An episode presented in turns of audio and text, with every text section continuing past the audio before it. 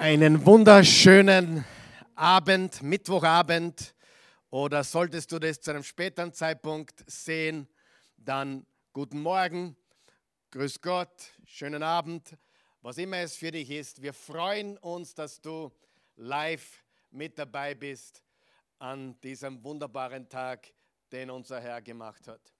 Ja, wir freuen uns riesig, dass wir wieder zelebrieren dürfen, dass wir wieder feiern dürfen dass wir Jesus Christus erheben dürfen.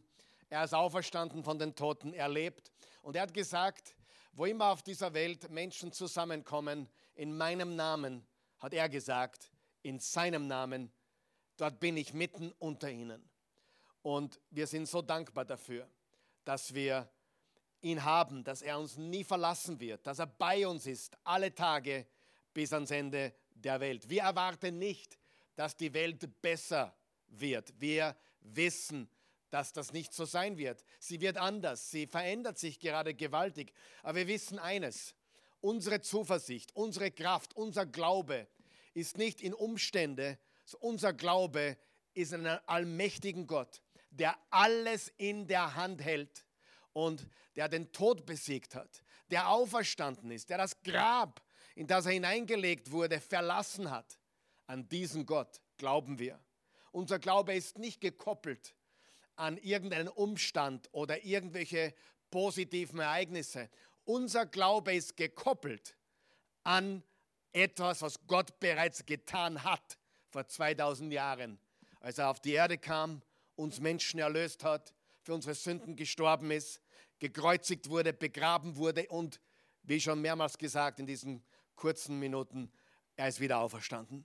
Und dieses geschichtliche Ereignis der Auferstehung des Sohnes Gottes, von Jesus Christus, diese Auferstehung von den Toten, dieses geschichtliche Ereignis gibt uns die Zuversicht für alles, was wir glauben.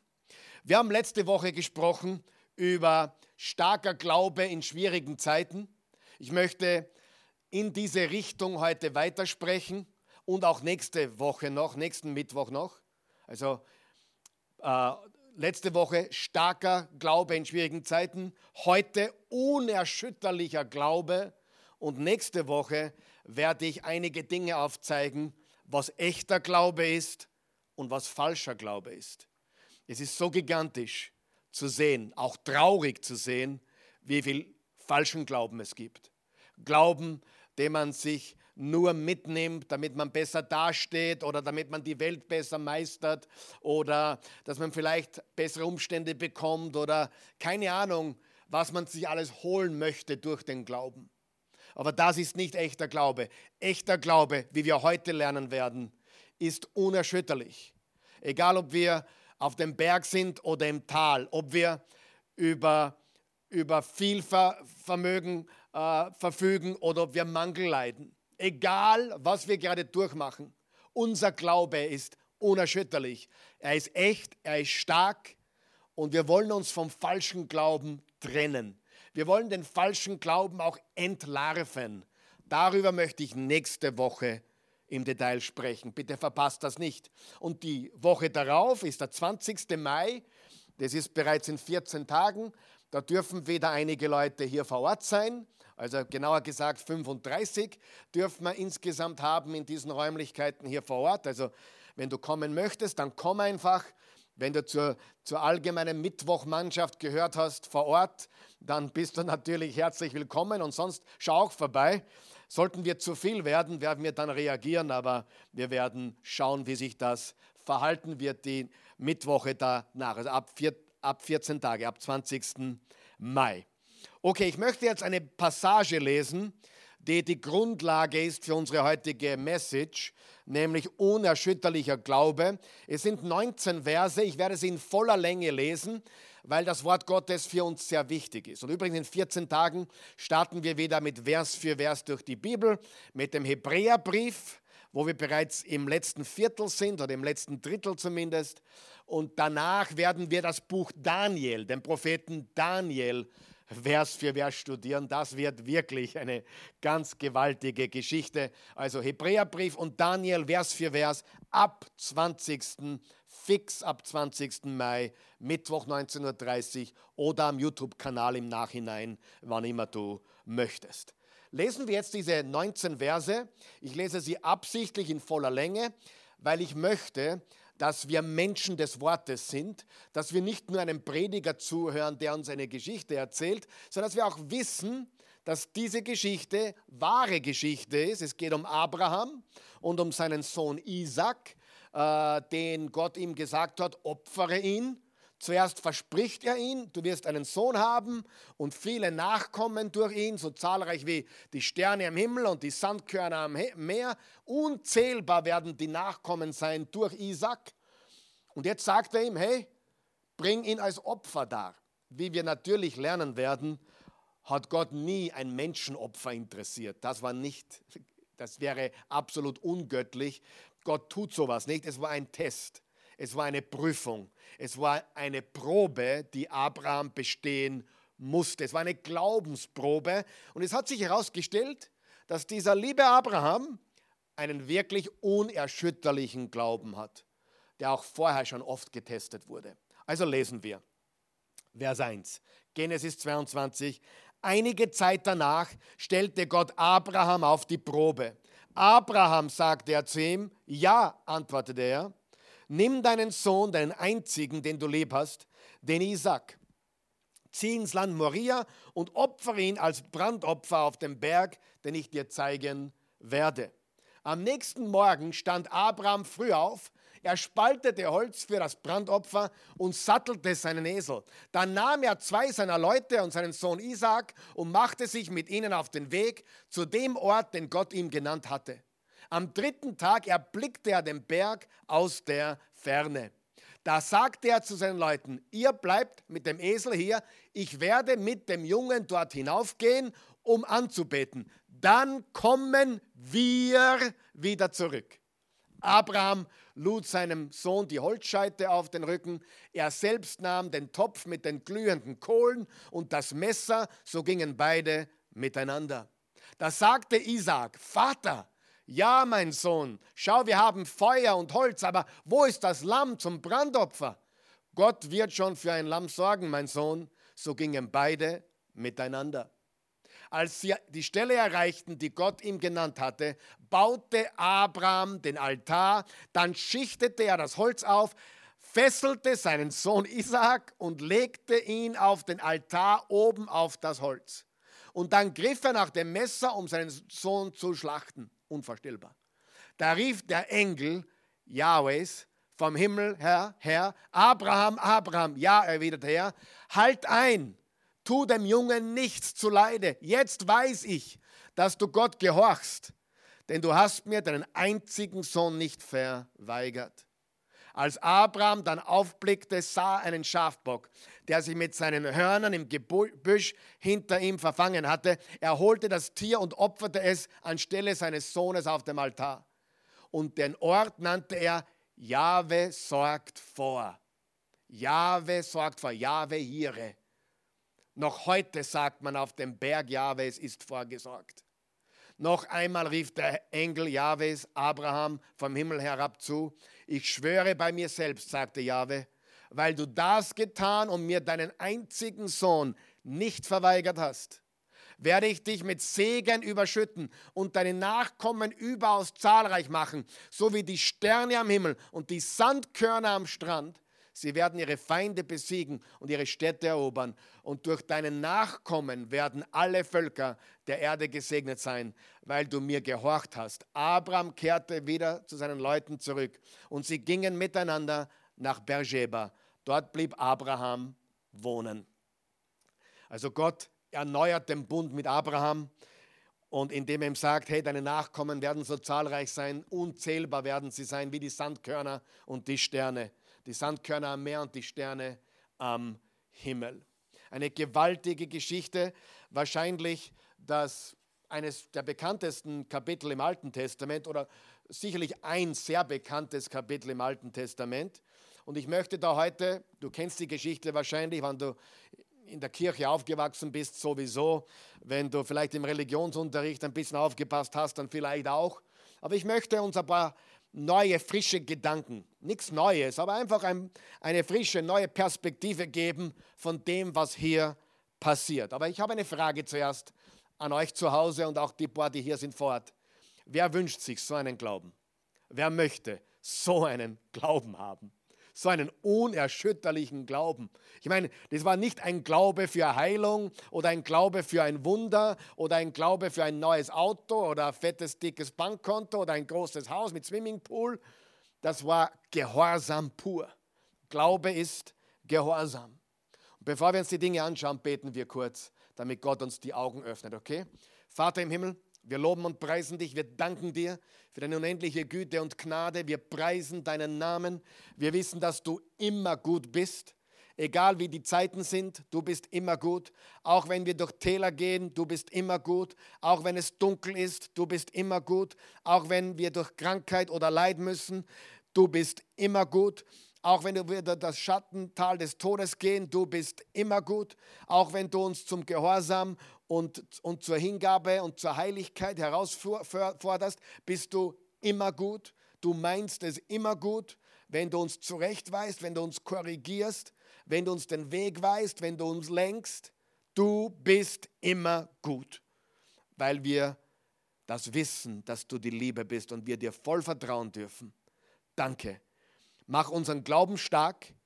Wenn wir falschen Glauben gehabt haben bis jetzt, lass uns den wegwerfen ihn mit echten Glauben austauschen, damit er unerschütterlich wird.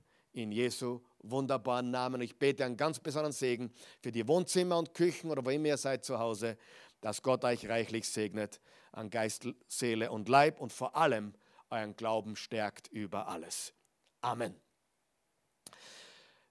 Isaac. Die Frage mal, wie alt war Isaac? Äh, wir wissen es nicht genau, aber er muss mindestens neun gewesen sein. Also wenn man den Bibeltext genau liest und die Vorgeschichte und die Nachgeschichte, wann Sarah gestorben ist, also seine Mutter, und, und, und er war mindestens neun, aber er war höchstens 37, also ziemlich großes Zeitfenster. Aber er war wahrscheinlich im Teenageralter, vielleicht sogar im jungen 20er-Alter.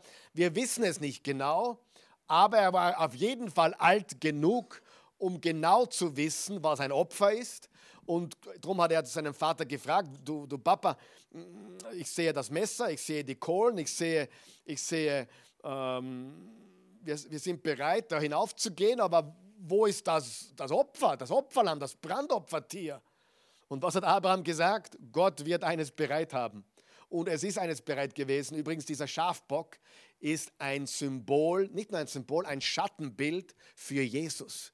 Weil Gott hat den Schafbock, hat das Lamm vorbereitet für uns. Und, und statt seinen Sohn Isaac opfern zu müssen, was nie Gottes Vorhaben gewesen ist, hat, hat Gott einen, einen, ein männliches Lamm, also ein männliches Schaf äh, ausgewählt, um anstelle von Isaac geopfert zu werden. Das ist bildlich für den Messias. Das ist bereits wieder eine messianische Prophetie, ein messianisches Schattenbild auf den kommenden Jesus. Also Isaac war zwischen 9 und 37. Wir wissen es nicht genau, wenn jemand sagt, er weiß es ganz genau, dann glaube ich, sagt er nicht ganz die Wahrheit. Ich glaube, er war wahrscheinlich zwischen 15 und 25, kann ich mir vorstellen vom Text her. Äh, aber er muss eben, wie gesagt, mindestens 9 gewesen sein und aller, allerhöchstens 37. Aber was Gott hier verlangt von Abraham, ist unvorstellbar. Ich weiß, der Eugen hier im Raum hat einen einjährigen Sohn. Ich habe eine eineinhalbjährige Tochter, ah, nicht Tochter, Enkeltochter, Entschuldigung. Die Tochter ist schon ein bisschen älter. Ja, die Enkeltochter. Und ich habe viele, viele Kinder äh, haben dürfen in meinem Leben, also insgesamt sechs Kinder mit der Christi. Und, die, und es wäre unvorstellbar, wenn man freiwillig, wenn Gott verlangen würde, dass man eines der Kinder für ihn opfert. Und also es ist wirklich unvorstellbar. Noch einmal, die Geschichte wird nicht deswegen erzählt, damit wir erfahren, dass Gott Menschenopfer will. Nein, das war nie gewollt, das ist nicht die Geschichte, das ist nicht Gottes Willen. Nein, um Himmels Willen. Es war eine Prüfung, es war ein Test. Es steht deutlich da, Gott stellte Abraham auf die Probe. Und er stellte ihn mit dem auf die Probe, was ihm das aller, war, das aller, war. Denke mal in deinem Leben. Auch wenn du keine Kinder hast? Was ist dir das aller, aller teuerste? Was ist dir das aller, aller, aller wichtigste? Was ist dir das aller, aller kostbarste? Wenn Gott sagen würde, gib mir das, was dir am allerwichtigsten ist. Opfere es mir, gib es mir. Wie würdest du reagieren? Und das sehen wir hier bei Abraham. Und wir werden heute aus dieser Geschichte drei Fragen stellen und die Antworten darauf. Drei Fragen und drei Antworten, eigentlich mehrere Antworten, aber drei Fragen mit vielen Antworten auf diese Fragen. Die Fragen lauten, wie bekommen wir unerschütterlichen Glauben? Wie bekommen wir unerschütterlichen Glauben? Wie sieht unerschütterlicher Glaube aus? Und drittens, was ist die Belohnung für unerschütterlichen Glauben? Bevor wir es im Detail anschauen, ich wiederhole es noch einmal. Wie bekommen wir unerschütterlichen Glauben? Wie sieht unerschütterlicher Glaube wirklich aus? Und was ist die Belohnung für unerschütterlichen Glauben? Und nächste Woche darfst du nicht verpassen. Nächste Woche entlarve ich falschen Glauben und zeige dir, was echter Glaube wirklich ist. Und ich möchte dich wirklich ermutigen. Es, äh, diese falschen Glauben, äh, Leute in der heutigen Zeit, die, die tummeln sich. Das ist jetzt vielleicht gerade nicht, weil jetzt haben sie schwierige Zeiten und jetzt ist eine Pandemie da, mit der niemand gerechnet hat. Und jetzt läuft das Leben vielleicht auch für diese Menschen nicht so, wie sie sich vorgestellt haben. Aber eines ist ganz klar, dass, dass diese Menschen natürlich das hören, was sie hören wollen und den Glauben benutzen wollen für ihre eigenen selbstsüchtigen Dinge, wie es im Jakobus 4 zum Beispiel beschrieben steht. Ich will damit nicht sagen, dass Gott uns nicht segnen möchte, er möchte es. Er möchte dich segnen, segnen an Geist, Seele und Leib. Aber was er vor allem will, ist deinen Gehorsam, deine Liebe, deine Aufmerksamkeit, dein Leben. Er hat kein Interesse, dich mit Segen zu überschütten, wenn ihm dein Herz nicht gehört. Er will dein Herz, Matthäus 6, Vers 33, trachtet zuerst nach dem Reich Gottes und seiner Gerechtigkeit und dann gibt er uns alles andere dazu, was wir brauchen. Frage Nummer eins. Wie bekommen wir unerschütterlichen Glauben? Übrigens, das passt genau zur, zur Message vom letzten Mittwoch dazu, Jakobus 1, Vers 2 bis 5. Wenn wir äh, vielerlei Anfechtungen haben, sollten wir uns daran erfreuen inmitten dieser Dinge. Lies das nochmal zu Hause, Jakobus 1, Verse 2 bis 5. Wie bekommen wir unerschütterlichen Glauben? Danke für die Frage. Gibt ein paar Antworten dafür. Das erste ist einmal ganz klar, wir sehen es im Vers 1. Der Glaube muss getestet werden. Sagen wir das gemeinsam. Der Glaube muss getestet werden. Der Glaube muss getestet werden. Ein Glaube, der nicht getestet wird, ist nichts wert. Im Vers 1 sehen wir, einige Zeit danach stellte Gott Abraham auf die Probe. Andere Übersetzungen sagen, er prüfte ihn oder er testete ihn. Er hat ihn nicht versucht. Versuchungen kommen von unserem Fleisch und von Satan oder von den dunklen Mächten. Äh, Gott versucht uns nicht mit Sünde. Das ist nicht Gott. Aber Gott testet und prüft und stellt unseren Glauben auf die Probe. Das ist, was Gott tut. Schau, bevor es dazu kam im Genesis 22, denke mit mir drüber nach. Wenn du das Alte Testament kennst, weißt du, dass Abraham auf der Bildfläche erschienen ist im Genesis Kapitel 12. Ganz genau, sehr brav, 12. Und Genesis 12, da wurde Abraham zum ersten Mal getestet. Was hat Gott zu ihm gesagt? Abraham, verlasse alles, was du kennst. Verlass deine Verwandtschaft, verlass dein Land und zieh in ein Land, das ich dir zeigen werde. Und Gott führte ihn und lenkte seine Schritte. Gott testete ihn. Abraham ging, sehr wichtig, er ging, ohne zu wissen, wo es genau hingeht. Geht es dir auch so manchmal, du willst genau wissen, wo es hingeht mit der Reise? Ja, das ist aber nicht, was Gott tut.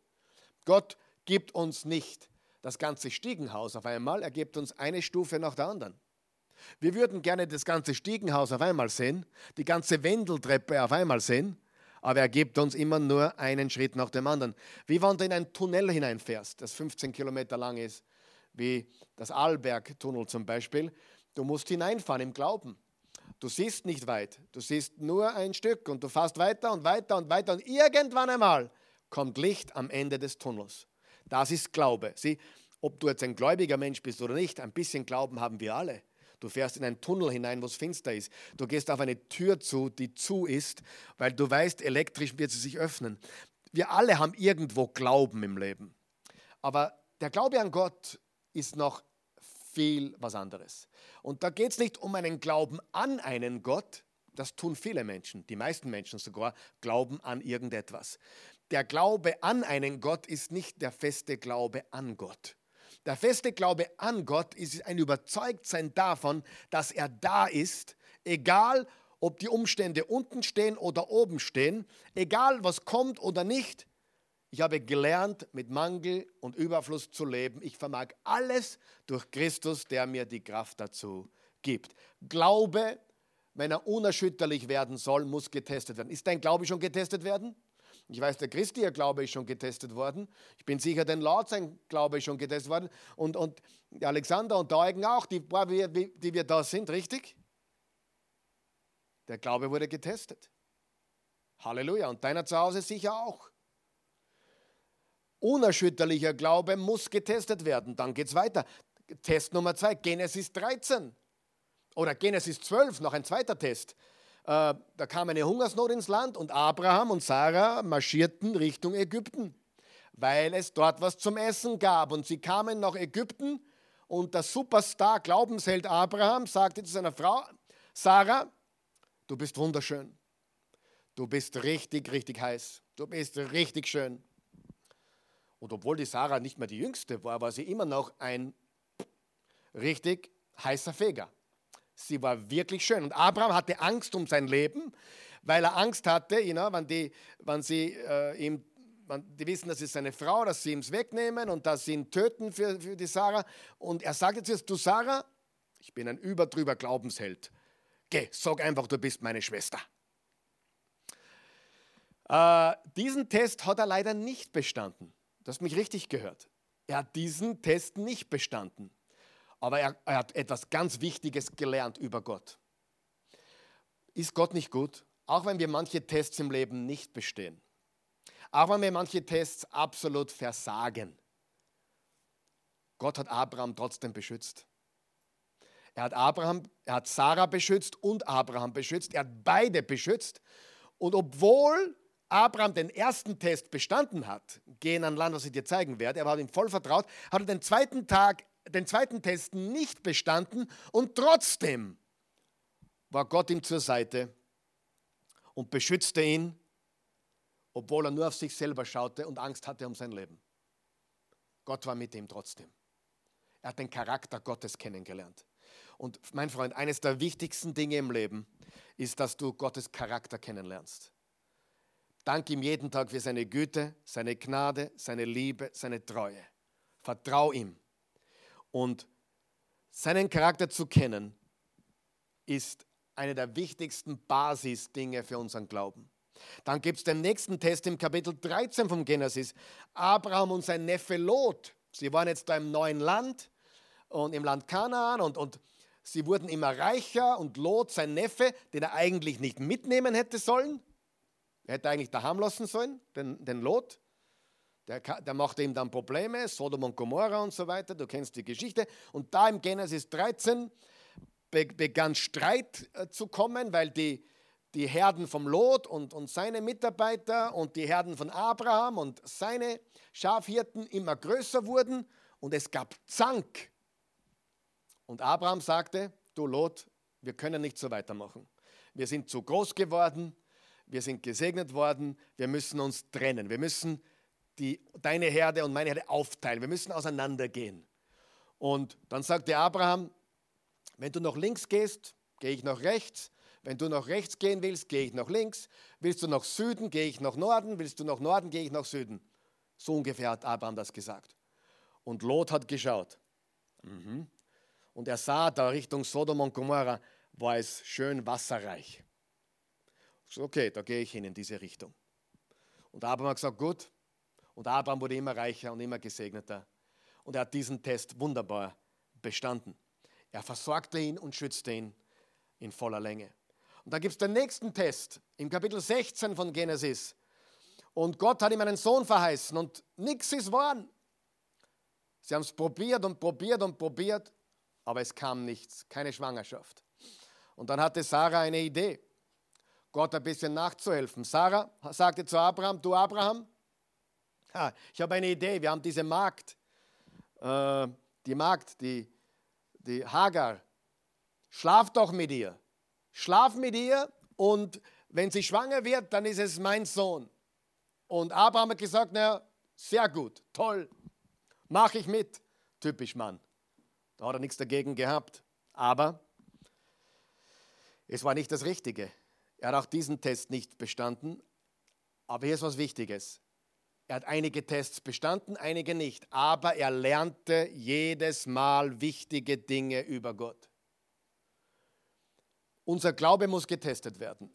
Das heißt nicht, dass wir jeden Test bestehen werden. Aber es heißt, dass wir viele Tests bestehen werden, weil unser Glaube immer stärker wird. Aber auch wenn wir die Tests nicht bestehen, Gott verurteilt uns nicht. Gottes Charakter ist so wie bei Abraham. Er hat ihn beschützt, er kannte sein Herz und er vertraute ihm immer mehr und Gott war immer mehr sein Partner. Und so ist er gewachsen. Also, unerschütterlicher Glaube muss getestet werden. Wundere dich nicht, wenn du das schwierig hast manchmal. Wundere dich nicht, wenn du im Glauben herausgefordert wirst. Wie soll dein Glaube wachsen ohne Test? Unmöglich. Ist logisch, ist in der Schule so, ist im Leben so, ist bei den Muskeln so, die können geprüft, getestet, sie gehören herausgefordert. Das ist, wie Wachstum passiert. Und so wächst auch unser Glaube, bis er unerschütterlich wird. Das nächste ist, er vertraute Gottes Wort. Im Vers 2 sehen wir, dass er dem Wort Gottes vertraute. Nimm deinen Sohn, deinen einzigen, den du lieb hast, den Isaac, und zieh in das Land Moria und opfere ihn als Brandopfer auf dem Berg, den ich dir zeigen werde. Er hatte das Wort Gottes und er vertraute dem Wort Gottes. Wenn du daran denkst, ja, Gott hat zu mir gesprochen oder Gott zeigt mir was oder Gott, Gott gibt mir ein Wort, äh, ich gehe davon aus, dass du dann meistens gute Dinge äh, an gute Dinge. Oh, Gott hat mir gesagt, er wird mich super segnen und Gott hat mir gesagt, äh, ich komme da durch und Gott hat mir gesagt, es wird alles toll und, und Gott hat mir gesagt und Gott hat mir, er wird mich befördern und Gott, hey, du weißt schon, dass Gott nicht nur Dinge spricht, die du gerne hören willst, sondern auch Dinge, die für dich wichtig sind und die vielleicht auch hart sind, oder? Aber es ist Gottes Wort. Wer von euch weiß, Gottes Wort ist immer gut. Immer. Auch die harten Passagen. Und wenn wir bei den harten Passagen gehorsam sind, werden wir über die Maßen gesegnet. Sieh, äh, gerade unter manchen Christen, die so gerne so oft von Gott hören, ist, ist immer Positives. Oh, mehr Segen, mehr Power, mehr Durchbruch. Ja? Äh, und ich glaube an all das, aber äh, der Durchbruch von Abraham kam nach dem Gehorsam. Er kam nach der Bereitschaft, dem härtesten Wort Gottes, nämlich bring dein Opfer, bring dein teuerstes, opfere mir dein kostbarstes, was du das ganze Leben lang wolltest, gib mir das. Und er war gehorsam und dann kam der Durchbruch. Gott ist ihm persönlich erschienen. Natürlich wird er das heute nicht mehr tun und wir haben das Wort Gottes, wir haben die Bibel, das hatte Abraham natürlich nicht. Aber wir wissen, dass sein Wort unsere Zuversicht ist. Und äh, das Wort für Abraham war auch seine Zuversicht. Und deswegen ist es für uns heute so wichtig, dass wir im Wort bleiben. Im Wort bleiben. Und ich möchte kurz unterscheiden zwischen dem Logos, ein griechisches Wort, bedeutet so viel wie das geschriebene Wort. Und hin und wieder gibt es auch ein sogenanntes Rema. R-H-E-M-A. Hast du vielleicht noch nie gehört, aber Rema ist das gesprochene Wort. Logos ist das geschriebene Wort. Rema ist das Gesch Logos ist das geschriebene Wort, Rema ist das gesprochene Wort. Und interessant ist, dass wir natürlich heute das Logos haben, das Abraham nicht hatte. Er hatte kein Logos, er hatte kein geschriebenes Wort und Gott kommunizierte mit ihm trotzdem. Er führte und lenkte ihm trotzdem. Er ist ihm auch einige Male erschienen. Und ich möchte dir sagen, dass es auch heute noch Remas gibt. Nicht jeden Tag und auch nicht ständig. Und ich möchte dich wirklich ermutigen, wenn du jemanden kennst, der ständig jeden Tag sagt, Gott hat zu mir gesprochen, sei extrem vorsichtig, lauf vielleicht sogar davon. Das ist nicht biblisch. Das ist nicht biblisch. Und meistens diese Menschen, die ständig von Gott hören wollen, Gott hat zu mir gesagt und Gott hat zu mir gesprochen, meistens tun sie gar nicht, was da drinnen steht. Meistens sieht man an einem Lebensstil, der komplett konträr ist zu dem. Wenn ich jemanden sehe, der sagt, Gott hat zu mir gesagt und der lebt wirklich nach dem Wort Gottes, dann höre ich zu, dann respektiere ich das. Aber Menschen, die ständig sagen, oh Gott hat zu mir geredet, sind aber nicht bereit, das zu tun, geschweige denn zu lesen, was da drinnen steht und zu tun, zu leben, das hat keine Grundlage. Warum sollte Gott noch mehr zu jemandem sagen, jeden Tag mündlich, wenn er nicht einmal tut, was bereits geschrieben steht? Sei vorsichtig.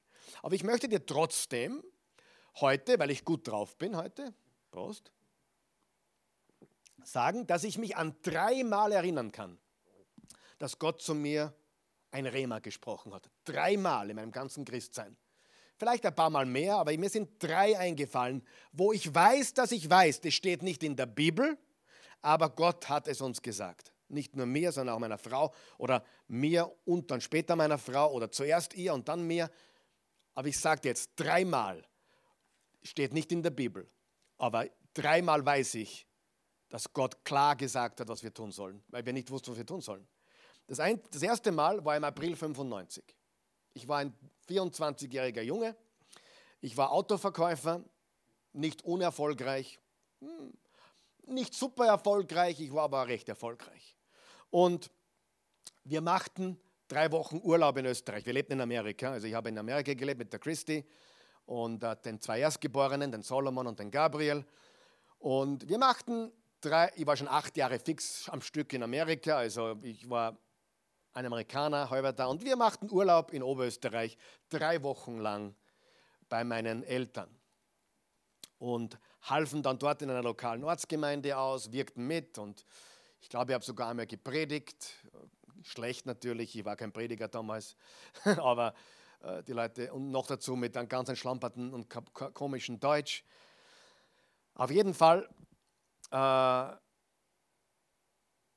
beim, beim Zurückfliegen bin ich wieder ins Autogeschäft eingestiegen. Jedes Detail, was ich jetzt erzähle, kann ich mich nicht mehr genau erinnern, aber ich, die, die, die, grobe Geschichte ist genauso, wie ich sie erzähle. Äh, wir flogen wieder zurück und ich ging wieder ins Autogeschäft. Erster Tag kein Auto verkauft. Zweiter Tag kein Auto verkauft. Dritter Tag kein Auto verkauft. Vierter Tag kein Auto verkauft. Ich konnte nicht mehr verkaufen. Wie, wie verlernt. Und nachdem ich nur auf Provision tätig war, bedeutet das den Hungerstod. Also nichts verkaufen, nichts essen. That's America. Ja. Und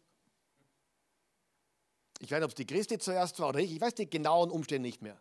Aber innerhalb von wenigen Tagen hat Gott zur Christi, zuerst sogar, sagt sie gerade, gesprochen. Das steht nicht in der Bibel. Und dann auch zu mir. Und wir haben beide eigentlich uns nicht sagen traut. Weil sie, für sie war das komisch und für mich, weil wir haben uns ja eigentlich versprochen, wir bleiben ewig in Amerika. Das war unser Eheversprechen. Die Eltern haben auch gesagt, ihr müsst in Amerika bleiben, wenn du die Christi heiratest. Kein Problem. Und Gott hat zu uns unabhängig voneinander gesprochen. Nicht jetzt hörbar, aber unmissverständlich. Wir müssen nach Österreich ziehen weiß nicht wie lange, es war zwei Wochen, drei Wochen, zehn Tage, ich weiß es nicht mehr genau. Die Details weiß ich nicht mehr genau. Aber wir waren wenige Wochen später mit den zwei ersten Kindern, das, die, die Celeste war noch nicht da, das dritte Kind war noch nicht da, die ist dann in Linz geboren, im gleichen Krankenhaus, wo ich auf die Welt kam. Wenige Wochen später, ein Monat vorher, war er nicht einmal im Gedanken nach Österreich zu ziehen.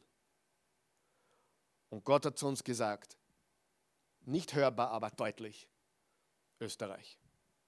Hätte Gott das nicht zur Christi auch gesagt, hätte ich das nie durchgebracht. Unmöglich. Ich wäre der Erzfeind für immer gewesen der ganzen Familie. Aber Gott hat gesprochen. Und warum sage ich dir das? Weil es echt ist. Es ist kein Märchen. Wir halfen dann zwei Wochen, äh, Entschuldigung, zwei Jahre in einer Gemeinde in Oberösterreich. Also ich hatte noch ein, noch ein Unternehmen nebenbei und habe dann ehrenamtlich mitgewirkt in, in einer Gemeinde dort, auch als dritter Prediger und Übersetzer und so weiter. Weißt du, Gott spricht auch so, aber nicht jeden Tag. Und wenn ich sagen würde, jeden Tag, Gott hat gesprochen, wäre das billig und nichts wert. Er redet sonst durch die Schrift, mein Freund. Amen. Aber er spricht. Weil manchmal steht es nicht in der Bibel und wir müssen es tun. Und wir waren gehorsam. Und es hat uns viel gekostet. Wir gingen von einem 400 Quadratmeter Haus, was ich aufrecht gehalten habe durch meinen Job als Autoverkäufer, in eine 90 Quadratmeter Wohnung. Wir haben alles zurückgelassen. Wir haben viel aufgegeben. Das war nicht so Hurra, Beförderung, nein, es war eigentlich ein Verlassen von etwas Luxus oder was Gewohntes, Bequemes ins Ungewisse. Das ist Glaube. Und Gott spricht meistens so, wie bei Abraham oder jetzt auch diese Geschichte, wo es nicht so angenehm ist. Die Leute wollen immer das Angenehme von Gott hören, tun aber nicht das Unangenehme. Großes Problem. Sei vorsichtig mit solchen Menschen. Wirklich, bitte. Das zweite Mal war zwei Jahre später. Es war, ich weiß das Monat nicht mehr genau, ich muss sehr vorsichtig sein, weil die Christi da sitzt und, und sie ja sich alles merkt und, und, ich, und, und sie mich dann aufplattelt und das hast du falsch gesagt. Und ich sage dir ganz ehrlich, ja, ja, ich muss wirklich vorsichtig sein, weil ich will ja nicht die Unwahrheit sagen, aber viele, aber viele Dinge, Details weiß ich nicht mehr, aber ich weiß, dass Gott das getan hat, gesprochen hat und darum sind wir nach Österreich. Das zweite Mal war im, am Anfang 1997. Äh, Oberösterreich war ein Tohuwabohu. Es ging drunter und drüber. Äh, ich erspare die Details. Und wir waren eigentlich schon am Überlegen, es hat nicht funktioniert. Wir waren treu dort, wir haben dort mitgewirkt. Aber es sind dort Dinge passiert, die wir nicht mehr mittragen konnten und die auch letztendlich dazu führten, dass in dieser Kirche dort sehr viel zerstört wurde. Und wir haben eigentlich schon überlegt, ob wir nach Amerika zurückgehen. Um ein Haar. Und hier kam Wien ins Spiel. Wien. Jetzt in Vösendorf natürlich und Mödling und, und Gerersdorf, wo wir schon gewohnt haben, aber Großraum Wien. Und es war wieder genauso. Das steht nicht in der Bibel. Karl Michael, pack deine Zelte und zieh nach Wien. Steht nicht drinnen. Aber Gott hat uns ein Rema gegeben. Geht, macht euch auf mit drei Kindern. Der Raphael war noch nicht da, aber die, die Celeste war mittlerweile schon da, die waren ein Jahr. Und wir zogen nach Wien mit nichts. Null Komma Josef. Ich glaube, das würde ich nie wieder machen. Das war das Mutigste, was ich jemals gemacht habe. Ein Haus anzumieten, ohne Einkommen zu haben. Nur auf Vertrauen, dass Gott gesagt hat, zieht nach Wien und fangt an. Bei den ersten Gottesdiensten waren acht Leute. Also es war nicht erfolgsversprechend. Aber wir zogen. Wir zogen und der Rest ist Geschichte. Und die Geschichte beginnt erst so richtig. Halleluja. Gott hat gesprochen. Ich will, dass du was verstehst. verstehst. Wenn jemand jeden Tag sagt, Gott hat gesprochen, dann stimmt was nicht. Und wenn jemand nie von Gott hört, stimmt auch was nicht. Und ich, und ich habe nie, ich habe auch nie, fragt meine, als Oase Church-Besucher weißt du, ich habe nie gesagt, Gott hat zu mir gesprochen. Oder tue ich das? Na. Und wenn Gott wirklich zu mir spricht, muss ich es auch nicht jedem erzählen. Aber heute ist ein Tag, wo ich euch erzähle, was wirklich passiert ist. Und dann das dritte Mal war 20 Jahre später. Und vielleicht hat Gott zwischendurch auch öfter schon mal mit mir geredet über ein paar Dinge die aber jetzt nicht so einschneidend für mich sind. Das jetzt sind einschneidende Rema-Worte, die Gott mir gegeben hat oder uns gegeben hat. Aber 2017, das habe ich eigentlich noch nie so erzählt, wie ich es jetzt erzähle. Ich war relativ aktiv in der Persönlichkeitsentwicklungsbranche. Ich war auch vorher noch im Network Marketing und als Redner und, und mit Events, mit, mit John Maxwell und Brian Tracy und Thomas Muster und Thomas Muster war später noch. Aber äh, im Prinzip war es so, dass Gott zu meinem Herzen gesprochen hat, ich muss das lassen. Lass das. Sei ein Prediger, sei ein Pastor vor dem Herrn. Und das habe ich dann getan. Das habe ich leider nicht auf einmal getan. Das, das war ein Prozess. Ähm, da war ich vielleicht sogar zu lange auch noch ungehorsam. Aber es war sehr deutlich für mich, dass ich mich aus der Persönlichkeits-Speaker-Branche, Motivationstrainer, Guru-Branche, nicht, dass ich das war, um Himmels Willen, Guru geht, geht gar nicht bei mir, ist nie gegangen, aber aus dieser Branche muss ich mich verabschieden. Nicht für immer, aber für eine gewisse Zeit. Ich glaube auch, dass der Tag wieder kommt, wo ich wieder in einer Firma reden werde oder ein öffentliches Seminar machen kann. Kann wieder kommen. Aber ich wusste deutlich, ich muss mich, das war von Gott, ich muss mich davon verabschieden. Und ich sage dir, Seitdem habe ich mich in die Bibel geworfen. Seitdem hat sich das Vers für Vers Bibelstudium entwickelt in der Oase Church. Ich mache äh, Predigten über Religionen, über andere Weltreligionen, um Menschen zu helfen. Mit dem Zeugen Jehovas haben wir 20.000 Leute mittlerweile erreicht oder zumindest 20 über 20.000 Auf, Aufrufe. Wir haben Zuschriften, die sich bedankt haben. All diese Dinge sind gewachsen seitdem, seit ich mich nicht mehr auf das konzentriere. Und das ist erst der Anfang, glaube ich, von ganzem Herzen. Und das war sehr schwer für mich, diesen Schritt zu machen, mich aus dieser Branche zu verabschieden. Nicht für immer. Ich glaube, Gott will Christen auch dort benutzen. Ganz klar, als Nachfolger Jesu auftreten und benutzen. Aber für mich war der Zeitpunkt, da war das vielleicht etwas, was zu wichtig war, ein Götze.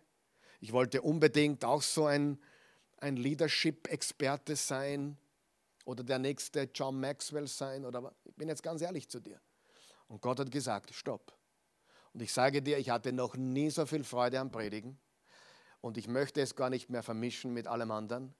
Ich bin mit Leib und Seele Prediger und wenn Gott nicht zu mir spricht wieder, red wieder woanders und schreib oder schreib wieder ein Leadership-Buch, dann mache ich es nicht. Ich warte auf ein Rema, da muss er mir ein Rema geben. Bis dorthin bin ich ausschließlich Prediger.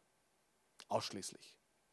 Pastor, ich liebe das Wort Gottes zu teilen und zu brechen. Amen. Das sind dreimal Rema. In 25 Jahren, nicht jeden Tag, Gott hat zu mir gesprochen. Verstehst du das? Ich bin nicht auf der Autobahn unterwegs und sage, ja, Gott hat zu mir gesprochen, bleib bei McDonalds stehen, hol dir einen Hamburger. Wenn das zu mir kommen würde, dann weiß ich, das war der Teufel. Ja? Ich sage nur. Oder, oder, oder zieh heute ein buntes T-Shirt an oder trag heute Jeans.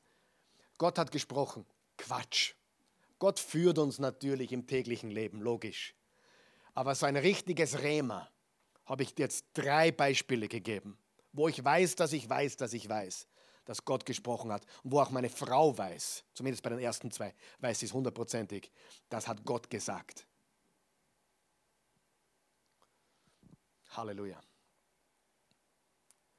Wie bekommen wir unterschiedlichen Glauben? Indem er getestet wird. Zweite Frage, wie sieht unterschiedlicher Glaube aus? Ganz einfach. Was hat Abraham tun müssen? Ein Opfer bringen. Die Bereitschaft, Opfer zu bringen, steht im Vers 2. Wahrer Glaube gibt Dinge auf. Wahrer Glaube ist vor allem Gehorsam. Und zwar Gott Gehorsam. Ich habe eine Frage an dich. Ich habe jetzt so viel Zeit beim ersten Punkt verbracht, aber ich glaube, es war wichtig, oder? Was ist dein Isaac? Was ist dein Isaac? Was ist dein Isaac? Sei ehrlich, was ist es? Dein wichtigstes, kostbarstes, was du nie aufgeben würdest. Und ich meine jetzt gar nicht ein Kind, ich meine jetzt ein Business oder ein Konto oder einen Ruf oder Und ich war gut als Leadership-Trainer. Ich glaube schon, dass ich gut war. Ich habe gute Vorträge gehalten, vielleicht sogar sehr gute. Vielleicht sogar manchmal richtig außergewöhnlich gute. Aber so wie Predigen hat es mich nie gefreut. Nie. ich muss fast lachen drüber. Was ist dein Isaac? Sei ehrlich. Also erstens Opferbereitschaft. Glaube bewegt sich vorwärts, auch wenn man nicht alle Fakten hat. Wir sind nach Österreich gezogen. Wir sind dann nach Wien gezogen, zwei Jahre später. Ich habe das aufgegeben mit dem Persönlichkeitsentwicklungsmenschen. Alles Dinge, wo ich nicht wusste, wie es wirklich enden wird. Ich kannte die Fakten nicht. Da, äh, Abraham steht, er, er stand früh am Morgen auf. Er stand früh am Morgen auf. Das steht im Vers 3. Am nächsten Morgen stand Abraham früh auf. Und er zog. Es war mindestens ein, zwei Tage Reise. Aber ich habe mich heute gefragt, warum ist Abraham schon früh am Morgen äh, ausgezogen? Ja, damit, er, damit seine Frau noch nicht wach ist. Stell dir vor, was der alles erklären hätte müssen. Wo gehst du denn schon hin so bald? Und was machst du denn mit Isaac? Ah, da stimmt was nicht. Jeder Ehemann weiß, was ich meine. Lass die Frau schlafen, bis was gestern, kann man keine komischen Fragen. Nein, Spaß beiseite natürlich. Er, er, er stand früh am Morgen auf, um keine Zeit zu verlieren, um gehorsam zu sein. Glaube marschiert vorwärts, trotz Gefühle der Angst. Abraham hatte Angst übrigens, aber sein Glaube war noch größer. Sieh, Glaube marschiert vorwärts trotz Gefühl der Angst. Und Glaube ist nicht die Abwesenheit von Angst. Glaube ist der Mut, vorwärts zu gehen, obwohl Angst da ist. Glaubst du im Ernst, dass Jesus keine Angst hatte vor dem Kreuz? Stelle, war, natürlich war er Gott, aber er war Mensch. Hatte Jesus Angst im Garten von Gethsemane, bevor sie ihn festgenommen haben? Hatte er Angst, vielleicht Tage, Wochen vorher, wo er wusste, jetzt ist es soweit? Natürlich. Glaube ist nicht die Abwesenheit von Angst. Glaube bedeutet, den Mut zu haben, zu gehen trotzdem. Das ist Glaube. Meine erste Predigt zum Beispiel. Puh. Das war nicht nur Mut, das war Übermut. Nein, Übermut gar nicht. Es war, ich war so voller Angst geritten, Tage und Wochen lang. Ich erspare euch die Geschichte. Aber ich habe die Predigt hingekriegt. Nein, stimmt nicht. Sie war schlecht, aber ich habe es überlebt. Ich habe es überlebt. Die dritte Frage, was ist die Belohnung für unerschütterlichen Glauben? Wow. Wenn du deinen Glauben nicht testen lässt und wenn du nicht bereit bist zu opfern, wirst du nie unerschütterlichen Glauben haben und du wirst auch nie die Belohnungen für unerschütterlichen Glauben erhalten. Im Vers 14 steht, im Vers 14, wenn man dann einblenden kann, genau, und den, äh, und den Ort nannte er Jahwe, sorgt vor. Noch heute sagt man, auf dem Berg Jahwe ist vorgesorgt. Warum hat Gott Abraham versorgt immer wieder? Weil er einfach vertraut hat. Du darfst Gott sehen wie noch nie zuvor. In einer vollkommenen neuen Art und Weise, in einer frischen Art und Weise. Er offenbart sich, aber nur denen, die unerschütterlich glauben. Wir dürfen anderen Menschen zeigen, was echter Glaube ist. Wir dürfen Vorbilder und Beispiele sein für echten Glauben. Die Welt braucht das dringend. Zu mir sagte jemand, nachdem wir das größte Schicksal unseres Lebens hatten, was du glaubst immer noch? Ich hätte meinen Glauben schon längst weggeworfen. Ja, wenn du falschen Glauben hast, musst du ihn wegwerfen. Aber echter Glaube besteht in allem. Und vor allem deine Kinder sehen deinen Glauben. Deine Kinder sehen, ob du im Glauben lebst oder nicht. du kannst Geschichten erzählen, so wie ich heute von Österreich, von Wien, 95, 1997. Die Kinder wissen das gar nicht. Sie haben gar nicht gelebt, aber das ist eine Legacy, die wir hinterlassen von Glauben. Und du bekommst verborgene Segnungen von Gott, die du dir gar nicht vorstellen kannst, wenn du nur im Fleisch lebst. Und du darfst deinen Glauben an deine Nachkommen weitergeben. Das hat Gott zum Abraham gesagt in Verse 17 und 18. Möchtest du so einen unterschiedlichen Glauben? Möchtest du so einen Glauben?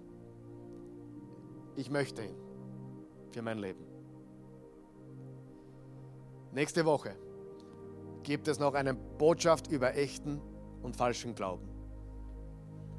Und ich möchte dir sagen, dass es nichts Kostbares gibt als echten, unerschütterlichen Glauben. dieser Glaube trägt dich durch, durch alle Zeiten und Gezeiten, durch alle Phasen des Lebens. Hör dir die Botschaft noch mehr an, damit du wirklich verstehst, wie du zu unerschütterlichen Glauben kommst. Wie unerschütterlicher Glaube aussieht und welche Belohnungen für unerschütterlichen Glauben da sind. Lass uns beten.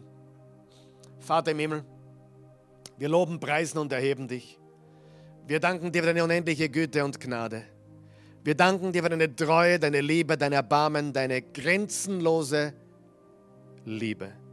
Danke, dass du uns liebst. Danke, dass du uns heute gezeigt hast, dass wir durch viele Tests zu echten Glauben, zu wahrem Glauben, zu unerschütterlichen Glauben kommen können, wie Abraham. Aber dieser Glaube kommt nicht auf einer Party oder einer Diskothek oder auf irgendeinem Grillfest, sondern diese, dieser Glaube kommt in den Prüfungen, im Schmelztiegel, im Feuer, in den Proben, in den Tests des Lebens, wo wir gehorchen müssen und dürfen und wo wir dann unbeschreibliche, gewaltige Verheißungen bekommen, Belohnungen bekommen. Du belohnst die, die dir vertrauen, steht im Hebräer 11. Du bist ein Belohner derer, die dich inständig suchen. Gott, ich danke dir. Ich lobe, preise und erhebe dich. Wenn du zu Hause bist und du möchtest seinen Glauben, dann lade ich dich ein, mit mir zu beten. Zum einen, wenn du Jesus noch nicht kennst, als, als Herrn und Erlöser, dann sag folgendes. Herr Jesus, ich gebe dir mein Leben. Ich empfange deins. Du bist für mich gestorben, für alle meine Sünden. Das glaube ich jetzt. Vergib mir, schenk mir neues Leben, wasch mich rein. Ich gehöre jetzt dir. Ich glaube, dass du auferstanden bist von den Toten und heute lebst. Und ab jetzt lebst du in mir. Amen. Das Gebet, das bist du ein Kind Gottes. Ich freue mich darüber. Wenn du bereits gläubig bist, Jesus gläubig bist, aber du, du weißt ganz genau, du, bist, du wärst nicht bereit, den Isaac aufzugeben.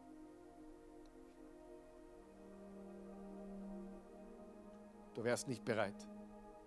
Du bist nicht einmal bereit, weniger aufzugeben. Ich verstehe. Ich verstehe, es ist nicht leicht, sein ganzes Leben zu geben. Und das heißt auch nicht, dass Gott alles von dir verlangt, aber die Bereitschaft. Mein Leben gehört nicht mir. Nichts gehört mir. Und auch dir.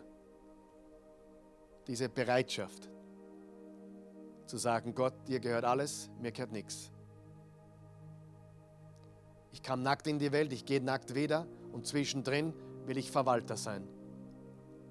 Aber es gehört alles dir.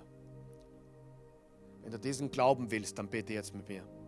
Guter Gott, ich danke dir für Vater Abraham.